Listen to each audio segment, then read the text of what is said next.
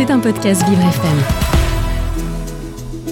Vivre c'est épatant, mais bien manger et bien bouger, c'est hyper épatant. Carole Clémence et Marie-Alexia Gay. Marie, bonjour. Bonjour Carole.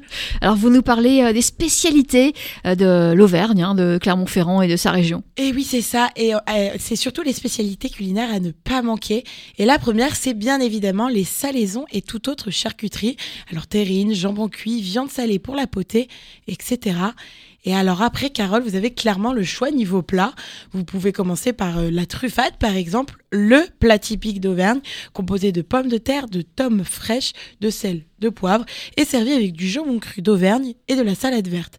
Et puis vous pouvez aussi avoir des, des plats rustiques, et comme l'Auvergne en propose, et c'est tant mieux, il en faut pour résister aux températures hivernales.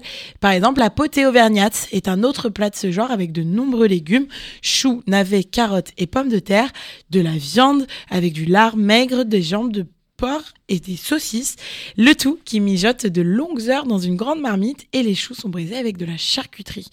Et dans l'assiette, les plus vieux versent leur bouillon sur des tranches épaisses de pain de seigle. Et vous ne pouvez les plus jeunes? Les plus jeunes le font aussi, ça dépend des traditions. D'accord. Ou alors, si vous buvez le bouillon comme ça, c'est très bon aussi. Hein. J'imagine.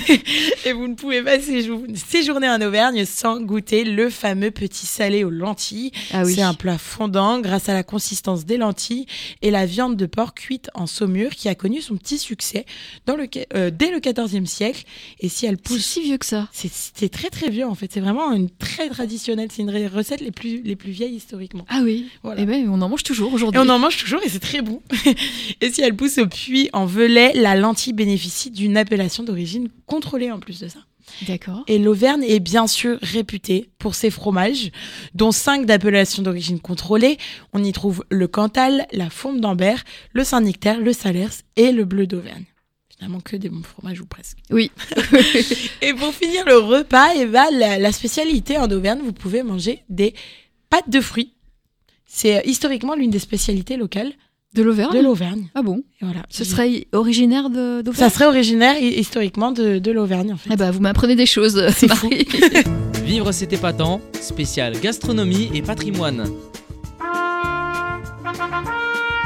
À Clermont-Ferrand et le Puy-de-Dôme. Est-ce que vous êtes stressée, Marie? Alors, je suis pas de nature très stressée. Je pense que parfois, il faudrait que je me mette un peu plus de stress pour. Euh... Moi, je peux vous aider si vous voulez. Il a pas de souci. ça. Et comme tous les jours, on parle bien-être et aujourd'hui, on découvre l'heure la plus stressante de la journée. Et si vous détestez le matin, cette étude peut vous rassurer. Sachez, Carole, que la matinée, c'est la période la plus stressante de la journée d'un adulte. C'est ce que démontre l'étude de OnPol pour Rescue Remedy. C'est une entreprise de compléments alimentaires qui a été relayée par le New York Post. Alors, après avoir interrogé j'ai plus de 2000 Britanniques sur les moments de leur journée qui provoquaient le plus de stress. Les résultats sont clairs. L'apogée est à 7h23 minutes. Ah.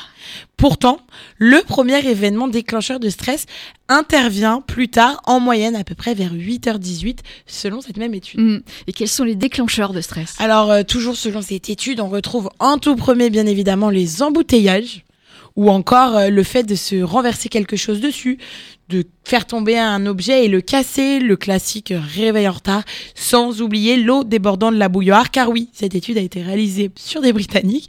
Pour nous, l'équivalent serait une machine à café qui n'a jamais assez d'eau. C'est pénible. C'est très pénible le matin. Le fait de trébucher en public ou même de galérer pour trouver une place de parking. Alors à savoir que comme à peu près tout dans les résultats, on remarque une différence entre les sexes. Par exemple, pour les femmes, le premier événement stressant va arriver vers 7h50 contre 8h43 pour les hommes. Alors des horaires euh, matinaux qui ne sont pas si étonnants que ça, car la fatigue est responsable à 46% de ces moments de stress et le sommeil agité, lui, en est responsable à 33%. Et puis en plus de ça, l'étude rapporte qu'une personne sur quatre témoigne des difficultés à s'endormir ou d'avoir vu son sommeil dérangé par les soucis du quotidien. Donc clairement, ça commence, mal dès le réveil, ce qui promet pas vraiment une très bonne journée. Hmm. Est-ce qu'il y a une solution pour éviter cette heure de stress? Alors Suzanne Bu Bustikova, la porte-parole de Rescue Remedy, rapporte que quand on pense au moment de stress intense, on imagine toujours euh, quelque chose d'énorme, mais la recherche montre quel impact inattendu les petits incidents peuvent avoir sur notre humeur toute une journée. D'ailleurs, parmi les personnes interrogées, c'est 35% qui prennent les choses avec beaucoup de philosophie, que le stress fait maintenant euh, partie intégrante de leur vie. Et donc pour eux, c'est à peu près normal. Par contre, on a quand même 24% qui racontent que le moindre petit truc les empêchera de se détendre. Alors pour le coup, Carole, il n'existe pas encore de solution magique, mais l'hygiène de vie pourrait avoir un rôle assez important je cite, il faut comprendre ce que notre corps et notre esprit nous disent, et bien que ce ne soit pas simple, s'imposer de bonnes habitudes comme une bonne hygiène alimentaire et entretenir un cycle de sommeil sain, mais avant tout de prendre le, temps de s'occuper de soi. C'est ce que conseille la spécialiste. Et puis, comme le rappelle le Daily Mail, le stress chronique maintient notre corps dans un mode de survie qui, à la longue, peut entraîner une hypertension, des problèmes cardiaques et un système immunitaire affaibli. Donc, L'idée, c'est qu'on essaye de bien dormir, de se détendre.